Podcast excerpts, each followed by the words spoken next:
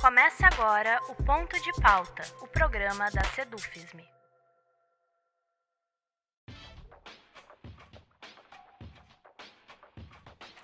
Para nós, não é nenhuma novidade. Mas talvez para muitas pessoas, a pandemia do novo coronavírus tenha apresentado uma lição. É em momentos dramáticos como esse que ninguém se coloca mais a serviço da sociedade que as instituições públicas. E a UFSM é um exemplo disso. Muitas são as frentes abraçadas e criadas pela universidade no intuito de cumprir o seu papel como universidade pública e ajudar a superar esse momento. Hoje, no nosso ponto de pauta, falaremos de uma dessas iniciativas, o Observatório de Informações em Saúde da Universidade Federal de Santa Maria projeto criado e alimentado por pesquisadoras e pesquisadores de diversos centros de ensino da UFSM e que acabou de completar um ano de atuação. E para falar sobre o observatório, temos como convidado um dos coordenadores do projeto, o professor titular do Departamento de Ciências Administrativas e do Programa de Pós-Graduação em Administração da UFSM, professor Luiz Felipe Lopes. Eu sou Rafael Balbueno e o nosso ponto de pauta de hoje é o Observatório Covid da UFSM. Professor Luiz Felipe Lopes, obrigado pela sua disponibilidade em falar conosco. Professor, é, para começar, eu gostaria que o senhor apresentasse o observatório fazendo um panorama geral, como surgiu, o que, o, o que é o observatório, como ele funciona, que tarefas ele se propõe. Obrigado, Rafael. Então, assim, o observatório ele surgiu a pedido do Ministério Público. Ele encaminhou um documento para a universidade pedindo que a universidade acompanhasse a situação da Covid-19 em Santa Maria, né? Não só em Santa Maria, como a região, né? E nesse momento eu não, não estava ainda no observatório né? Eu comecei um mês depois a convite, né? Mas sempre fui a par, assim, porque o, o coordenador anterior, ele é da, da Odonto, né? O, e logo, logo em seguida, eles viram a necessidade, né? Naquela época ali, mal aparecia algum caso em Santa Maria de Covid, né?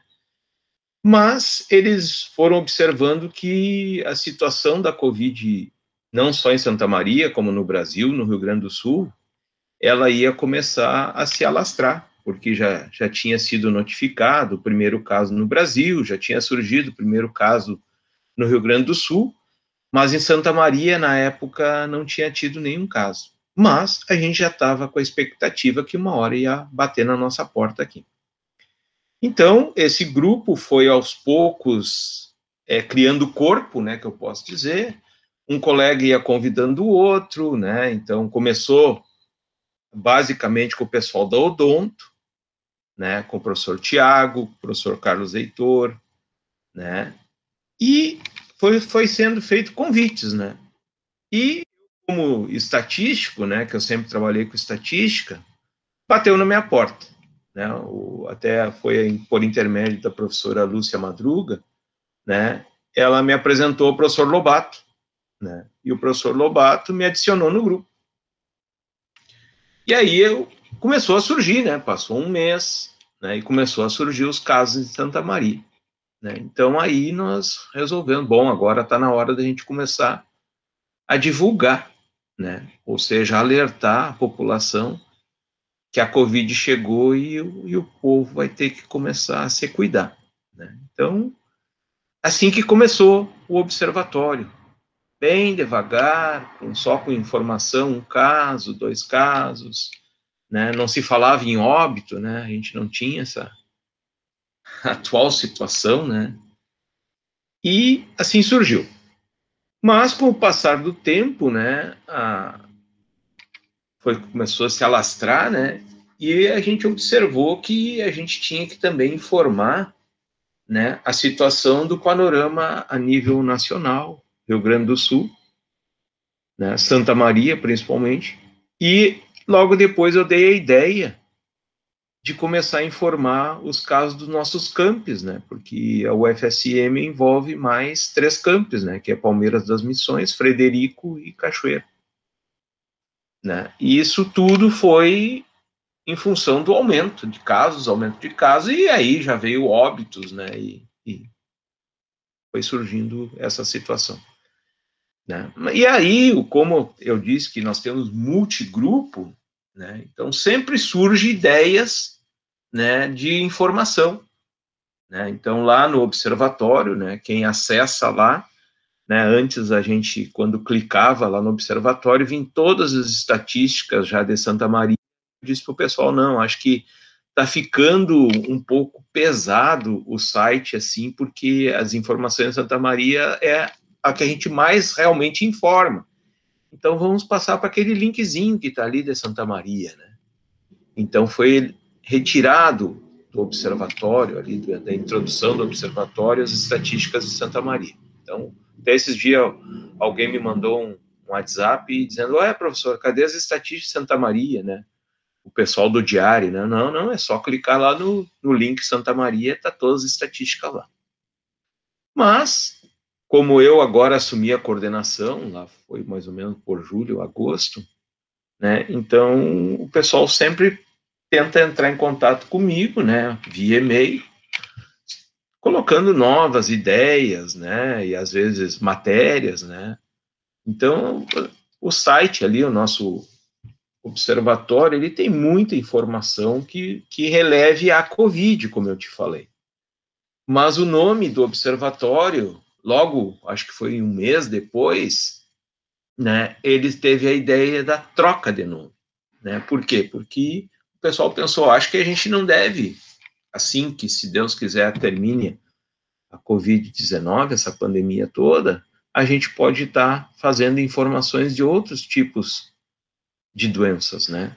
Como eu já citei aí, falando contigo nos bastidores aí, né? O caso da dengue, da chikungunya, né? Que são doenças aí que estão em paralelo com a Covid-19.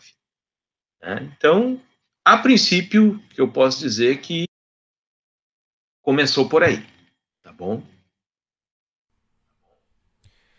Certo, professor. E o senhor mencionou agora sobre é, o observatório ser um, um local de busca de informações sobre as, todas as cidades onde o UFSM está, mas falando especificamente sobre Santa Maria, Nesse caso, talvez o observatório seja uma das principais, ou talvez até a principal ferramenta de mapeamento da pandemia com foco na cidade e na região, o que inclusive configura o observatório como uma das fontes de produção de literatura científica para o futuro. É, quando, se tudo der certo, passarmos por isso, é, para o futuro, a produção de literatura científica, o observatório será uma ferramenta é, fundamental para analisar esse período na cidade.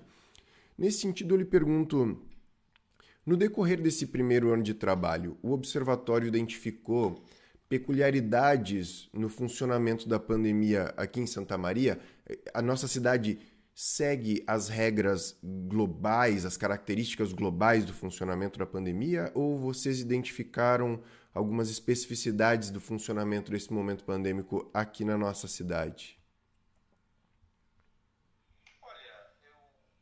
Sim, quando a gente fala em, em, em, seguir as regras, né, isso tudo depende da, do povo, né? Eu não posso botar culpa no prefeito, não posso colocar culpa na universidade, a gente não pode colocar culpa. Hoje eu penso assim que os picos que surgiram e tem essas informações ali bem claras, não no Brasil, como no Rio Grande do Sul, Santa Maria, nas cidades que a gente pesquisa, vocês podem ver que esses picos, eles aconteceram, né, em função da, da própria Covid, da, da, da, que a gente chama das, das mudanças que teve na disseminação da Covid, né, que eles chamavam dessas novas cepas, né. Então, quer dizer, é, é, é, com o passar do tempo, essa, a, a, o vírus ele se tornou muito mais agressivo, né. Então a gente vê que agora, principalmente janeiro, fevereiro e março, a gente vê aquela, aquele pulo muito astronômico, né? Que como a, eu que faço as estatísticas do observatório, né? Até gente, eu fico pensando assim, teve lugares assim que a, a, de uma projeção linear passou uma projeção exponencial, né? Ou seja, aquilo que a gente pode dizer assim, ó, perdeu o controle. Mas perdeu o controle por quê? Né? Então muita gente diz assim, ah, a população precisa trabalhar, precisa, precisa trabalhar. O pessoal tem que voltar à atividade, senão vai quebrar o comércio, vai quebrar a cidade, vai quebrar o estado, vai quebrar o país. Talvez muita gente tentou se proteger, né? Mas o vírus foi muito agressivo. Ele achou brechas, né? Então, eu acho que o nosso papel está sendo agora, atualmente, né, que eu sempre falo quando o pessoal me busca, me, me procura para alguma informação, é que tem que se proteger mesmo, né? Ou seja, tem que usar máscara, tem que estar tá com álcool gel sempre, né? Porque a gente não sabe, né? O organismo da gente não sabe como é que vai reagir ao vírus. Né? Assim como pode ter ali uma pessoa uma tá cheia de saúde, né? E simplesmente é, agredir ela, essa pessoa e levar ele a óbito, né? Atinja as vias respiratórias, principalmente a parte pulmonar, e leva a óbito. Assim como tem aquela pessoa cheia de comorbidades, pega Covid sem querer, até vai, ela é internada e agora está vivendo bem. Né? Então, quer dizer, são coisas totalmente opostas, né, que acontece e não sabe o que, que realmente esse vírus faz no organismo, né. Estão sendo feitos estudos, né, da, da agressividade, até inclusive no próprio observatório está sendo feita agora uma pesquisa pós-Covid, só com pessoas que já tiveram Covid, para ver quais foram os agravamentos que aconteceram na saúde delas. Né? Então, é uma pesquisa que está sendo feita, ainda está em, em andamento. Como tu disse, né, o observatório, com essa pandemia, ela está com, tá com a faca e o queijo para ser feito pesquisas e lançar como, como artigos científicos, né? porque os dados estão ali atualizados diariamente, agora mesmo. Eu já recebi o, o relatório do, da Secretaria da Saúde, né, que a gente passa por um filtro. Né, eu tenho duas bolsistas que fazem essa atividade. E em seguida eu vou alimentar lá o site do observatório, principalmente com as estatísticas de Santa Maria, que está atrasada aí uns dois dias. Né? Isso, como eu disse, a gente tudo depende da secretaria encaminhar os dados para nós. Tá? Então, a, a princípio, seria essa parte aí. Perfeito. Professor, agora o senhor, o senhor mencionou já em, na primeira pergunta também, agora mencionou o, o quanto o observatório é procurado para saber de informações. É, está entre os objetivos do observatório, assim como está entre os objetivos da universidade e da ciência pública, é, oferecer subsídio para que as autoridades tomem decisões embasadas em uma análise científica da situação. É, mas aí eu lhe pergunto, pegando a experiência do observatório, o quanto isso ocorre na prática, essa relação entre o que a ciência está observando, produzindo, analisando, catalogando e o que as autoridades estão acolhendo em termos de decisões, porque a gente vê que as, por vezes essa relação é uma relação que se tensiona um pouco. No caso do observatório, o quanto essa produção está sendo de fato é, acolhida, o quanto as autoridades procuram, ouvem, enfim. Olha, quanto a autoridades em si, no início nós tínhamos muita reunião com a prefeitura. Né? Eu sou amigo do prefeito Pozobon, né? então, seguidamente, ele me chamava para um, alguma informação, até mesmo que Santa Maria recém estava engatinhando, né? ou seja, a recém estava conhecendo a Covid. Mas como tu mesmo viu, né, e o observatório está aí, hoje as pessoas já não, já estão, como é se diz, acostumadas com a situação e já têm as suas, as su os seus posicionamentos e as suas é, atuações frente à Covid. Eu estou falando isso das autoridades. Né? Isso em termos de Santa Maria, ou observo em termos de Rio Grande do Sul, com o governador do estado. Né? E até mesmo ontem eu estava vendo algumas reportagens, né, que é o retorno das aulas, né? Então, o que estava sendo feito nas escolas? Né? Estavam passando aqueles jatos de, de, de com, com, tentando fazer a limpeza do ambiente, né? E isso foi uma das coisas, uma das iniciativas que a prefeitura teve, principalmente nas principais ruas do de Santa Maria, né? Agora, pensar o quanto isso se torna eficiente ou não, a gente não sabe, por quê? Só fazendo realmente um levantamento, porque, porque os casos estão acontecendo, sabe? Aí fala em, em lockdown, né? Mas e será que o lockdown seria a nossa solução? Será que a gente tem maturidade para isso? Ontem eu li uma reportagem no caso de Portugal, né? Portugal, ele fechou, fechou as portas. Lá aconteceu o lockdown. E o que, que aconteceu como retorno? Aconteceu que lá faz, eu acho que três, quatro dias, se não me engano, a reportagem dizia que não tinha mais óbito de Covid. É, e lá eles estavam se preparando para o retorno. E temos aí, a gente nem falou ainda, né, da vacina, né? Entendeu? Isso é uma das coisas, assim, que nós estamos bem atrasados, né? Quer dizer, atrasados em relação a alguns países e adiantados em relação a outros. Mas a vacina está aí para também nos ajudar, né? Aí esses dias me perguntaram, né, mas professor, será que a, a, a gente já pode falar em eficiência da vacina, ou seja, redução do número de casos, de óbitos? Diz que ainda não. Por quê? Porque a população recém foi, atingiu, Santa Maria, se não me engano, atingiu 20% ainda da população. Então, quer dizer que tem muita gente ainda para ser vacinada e protegida. Né? A gente sabe que isso não é toma vacina e amanhã está pronto. Não, são duas doses, dependendo. Né? E depois da segunda dose, ainda tem que esperar mais ou menos uns 30, 40 dias para ter o efeito. Então, eu acho que as autoridades públicas estão fazendo a parte delas, uns mais, outros menos, né? Mas o que mais eu acho que é importante nesse momento é a população estar da proteção, certo? A população tem que se proteger. É o se não tem como ser vacinada, que é o meu caso, né? Eu, eu não fui vacinado ainda, né? Estou esperando a minha oportunidade né? O que, que eu faço? Eu uso máscara diariamente quando eu saio da minha casa. Eu tenho álcool gel. Né? Então, qualquer ambiente que eu entro, eu peço para usar o álcool gel, eu saio, eu uso o álcool gel, entro no carro. Então, é a única forma que a gente tem hoje de se proteger. Né? Então, a gente tem que se cuidar. O cuidado é fundamental. Né? Temos aqui no observatório colegas que pegaram Covid.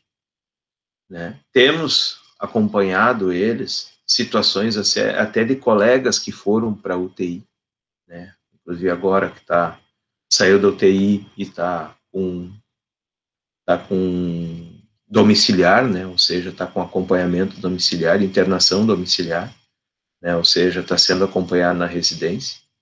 Então quer dizer, a gente tem que se cuidar, né? Ou seja, esse é, é o, o princípio que nós, cidadãos, né, devemos usar para se proteger da Covid, né, se cuidar. Certo. Professor, para encerrar, é, eu queria lhe perguntar o seguinte: o observatório, é, ao coletar e analisar dados, ele também faz projeções, né? Inclusive, uma das ferramentas que o observatório disponibiliza lá no site é um simulador que possibilita fazer projeções da, de tendências de propagação, é, de, de internações, de óbitos, enfim. Nós estamos vivendo um momento chave agora, com uma mudança de bandeira, e muito tem se debatido sobre isso. O senhor mencionou a questão das escolas. É, eu lhe pergunto, o que os últimos dados é, é, repassados pelas secretarias e que o observatório está recebendo, o que o que É possível fazer uma projeção? O que esses, o que esses últimos dados projetam para os próximos meses? Que eu sempre acompanhava pelo simulador, né, a pandemia, né? Mas eu não esperava esse choque que teve no mês de janeiro e fevereiro, assim, essa explosão de casos, né, e de óbitos, né? Então, quer dizer, nesse ponto, o simulador, ele estava ajudando e muito, sabe?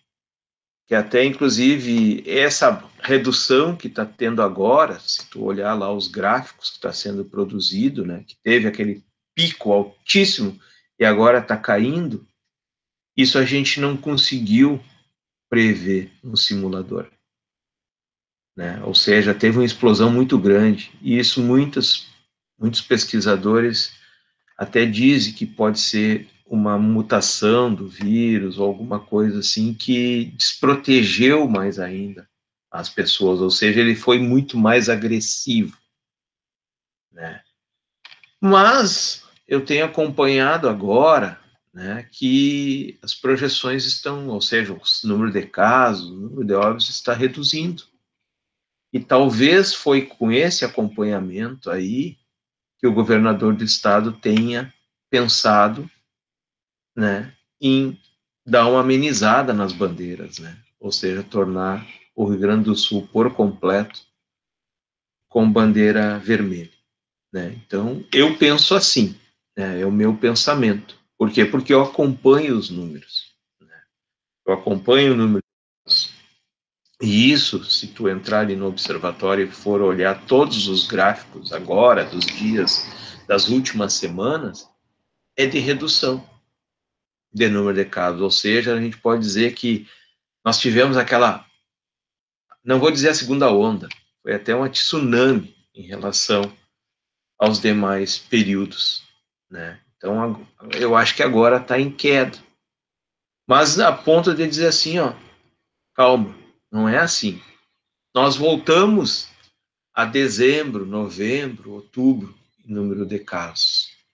Né? Então, não, não é aquela loucura de evolução de número de casos.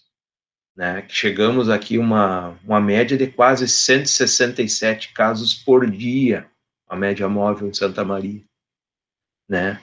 Hoje eu, eu posso dizer assim, Santa Maria, né? Ela está hoje uma média móvel de, deixa eu abrir aqui só para não falhar, 135 casos em média por dia nos últimos 30 dias.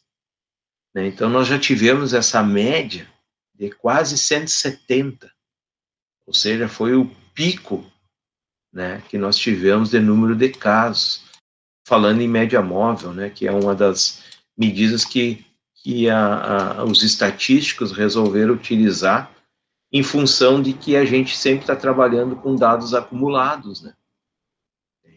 Por quê? Porque eu recebo os dados agora, mas eles é relativo ao passado.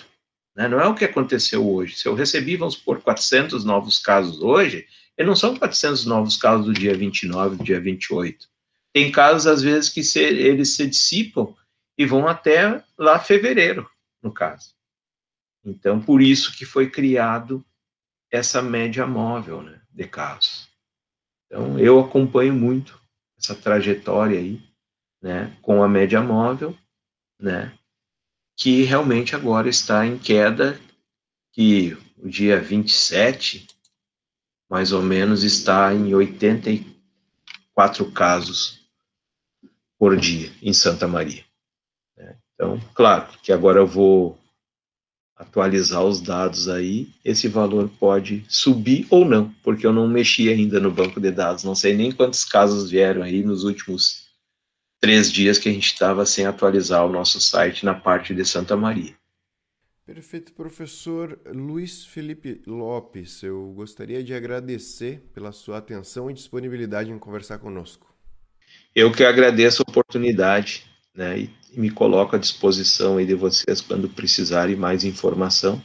Apesar que o nosso site, né, tá, eu assim, eu é trabalhoso para mim porque eu que alimento ele todos os dias de manhã, de tarde e de noite, mas é um, um bem para a população, né, se orientar, se estar, assim como é que se diz, informada, né, da situação da Covid, não só Santa Maria, como na região, né, agora nós, eu criei ali as estatísticas da coordenadoria, né, que Santa Maria, por incrível que pareça, eu não, não sabia, né, que nós atingimos mais ou menos uns quase 50, exagerando um pouco, mas é quase 50 municípios do centro do estado, ele é coordenado por Santa Maria, né, que é a região 1 e 2.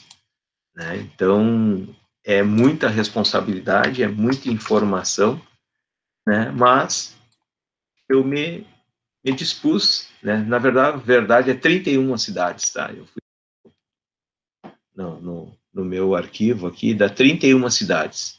Então, são 31 cidades, mais Santa Maria, 32, que nós estamos gerindo e estamos mostrando, dando informação da situação da Covid dessas cidades, né? Então, agradeço, então, essa oportunidade aí e me coloco à disposição de vocês quando precisarem de mais alguma informação, estarei às ordens. Certo, professor, muito obrigado. Assim, encerramos aqui o nosso ponto de pauta de hoje, que contou com a presença do professor titular do Departamento de Ciências Administrativas e do Programa de Pós-Graduação em Administração da UFSM e um dos coordenadores do Observatório de Informações em Saúde da UFSM, professor Luiz Felipe Lopes. Essa edição do Ponto de Pauta, como de costume, estará disponível em vídeo e podcast no nosso site e nas nossas redes sociais. O endereço do nosso site é www.sedufisme.org.br. Obrigado pela audiência e até a próxima.